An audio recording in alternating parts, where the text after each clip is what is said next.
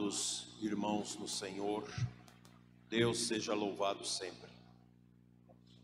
As ordenações são dons de Cristo à sua igreja e representa esperança para o processo de santificação da porção do povo de Deus. Desta feita, esta celebração é para nós um momento de santa alegria no Senhor, que prometeu estar com a sua igreja até o fim dos tempos. Cada vez que se celebra uma ordenação, a Igreja Diocesana dá graças a Deus e reza pelos que vão ser ordenados para o serviço amoroso aos fiéis. Neste momento, podemos sentir a unidade de toda a nossa Igreja Diocesana, que suplica ao bom Deus os carismas e os dons necessários ao novo diácono José Danilo, para que cumpra com solicitude sua missão em profunda comunhão com seu bispo e o presbitério. A palavra de Jesus é sempre um alimento de fé, esperança e amor para os filhos da Santa Igreja. Ouvimos a enigmática pergunta de Jesus a Pedro: Simão, filho de João, tu me amas?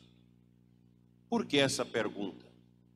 Afinal, Pedro havia dado muitas provas de que o amava. Deixara barco e redes por causa dele, partira com Jesus para o desconhecido. Havia seguido o Mestre durante três anos, numa vida desgastante, e manifestara sua fé ao proclamar: Tu és o Cristo, Filho de Deus vivo. Não era de se esperar, pois, que o apóstolo ouvisse a mesma pergunta e por três vezes. É verdade que Pedro havia negado Jesus também por três vezes, mas afinal agora estava ali, seguindo. Provavelmente Jesus insistiu em sua pergunta para ter a oportunidade de acentuar de forma clara qual seria a missão de Pedro? Apacenta as minhas ovelhas. O apóstolo passava a ter a mesma missão de Jesus. Como pastor, deveria testemunhar as dimensões do amor e da misericórdia do Senhor. Misericórdia que ele próprio havia experimentado após ter negado o Mestre. Como pastor, Pedro deverá fazer por todas as pessoas o que Jesus havia feito por ele, dar a vida. Jamais poderá se esquecer de que não estava recebendo um cargo de dominação ou poder, mas uma missão de serviço. Pedro deverá possibilitar que outros experimentem o amor de Jesus, como ele próprio o havia experimentado. A insistência de Jesus na pergunta pode ser também uma ter outra explicação. O desejo que o mestre tinha de ouvir por três vezes uma confirmação do amor que o apóstolo tinha por ele. Tu sabes que eu te amo. A partir daí, Pedro será outro.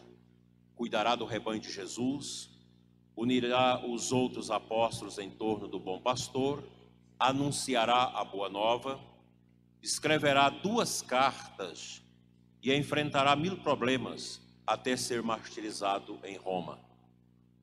Cada passo que dava era uma confirmação do que havia dito a Jesus: Tu sabes que eu te amo. A exemplo de São Pedro, ministro sagrado, o ministro sagrado é chamado a fazer este belo itinerário amoroso a nosso Senhor rendendo-lhe o devido louvor e colaborando dioturnamente para que as almas se unam cada vez mais ao mistério divino. O Código de Direito Canônico, nos cânones 1008 e 1009, nos introduz no sentido profundo acerca do sacramento da ordem. Por divina instituição, graças ao sacramento da ordem, alguns entre os fiéis, pelo caráter indelével com que são assinalados são constituídos ministros sagrados, isto é, são consagrados e delegados a fim de que, personificando a Cristo cabeça, cada qual no seu respectivo grau, apacentem o povo de Deus, desempenhando mundos de ensinar, santificar e governar. As ordens são o episcopado, o presbiterato e o diaconato. Confere-se pela imposição das mãos e pela oração consacratória, prescrita para cada grau pelos livros litúrgicos. O gesto da imposição das mãos é determinante na vida da igreja. Este gesto que em breve o faremos sobre a cabeça do ordinando, candidato ao diaconato, está intimamente ligado à ação do Espírito Santo que alimenta a linha sucessória na igreja. O pontifical romano nos adverte que aos diáconos são-lhes impostas as mãos, não para o sacerdócio, mas para o ministério sagrado. Fortalecidos com a graça sacramental, servem o povo de Deus, em união com o bispo e seu presbitério, na diaconia da liturgia, da palavra e da caridade. A sagrada ordem é conferida pela imposição das mãos do bispo e a oração, através da qual ele bendiz o Pai e invoca o dom do Espírito Santo para a realização do ministério. De fato, consta claramente desta tradição manifestada sobretudo nos ritos litúrgicos e na prática da Igreja do Oriente como Ocidente, que pela imposição das mãos e pela oração de ordenação se confere o Espírito Santo e se imprime o caráter indelével e sagrado. De sorte que os bispos, os presbíteros e os diáconos, cada um a seu modo, se assemelham a Cristo na ordenação do diácono, a matéria é a imposição das mãos do bispo, feita em silêncio, sobre cada um dos ordinandos antes da oração consecratória. A forma é constituída pelas palavras da oração, das quais pertence a natureza do ato e são exigidas para a sua validade as seguintes palavras: Enviai sobre eles, Senhor, nós os pedimos o Espírito Santo, que o fortaleça com os sete dons da vossa graça, a fim de exercer com fidelidade o seu ministério. Desta feita, fortalecido com a graça sacramental, o novo diácono servirá o povo de Deus, em união com o bispo e o seu presbitério, no ministério da liturgia, da, do anúncio da palavra, a evangelização e a catequese, e no exercício do amor, da caridade, sobretudo aos pobres. A ti, filho caríssimo, que entrará na ordem dos diáconos, veja o exemplo que o Senhor vos deixou, para que, como ele procedeu, assim proceda também você. Na sua condição de diácono, ou seja, de ministro de Jesus Cristo, que no meio dos seus discípulos se apresentou como servo, procura de todo o coração fazer com amor a vontade de Deus. E servindo ao Senhor, servir também aos homens, com alegria. E como sabes que ninguém pode servir a dois senhores, considerai toda a impureza e o apego ao dinheiro como servidão e idolatria. No momento em que te aproximas livremente da ordem do diaconato, a semelhança daqueles que outrora foram escolhidos pelos apóstolos para o ministério da caridade, deve ser homem de bom testemunho no Espírito Santo e cheio de sabedoria. Exerça o ministério constituído em celibato. Este é ao mesmo tempo, é ao mesmo tempo sinal e estímulo da caridade pastoral e fonte de fecundidade no mundo. Quão belo é o dom do celibato. Quão importante e relevante para a igreja em todos os tempos a vivência deste dom e deste chamado. Impelido por sincera caridade para com Cristo e vivendo em perfeita consagração neste estado, Una-te mais facilmente ao Senhor, de coração indiviso.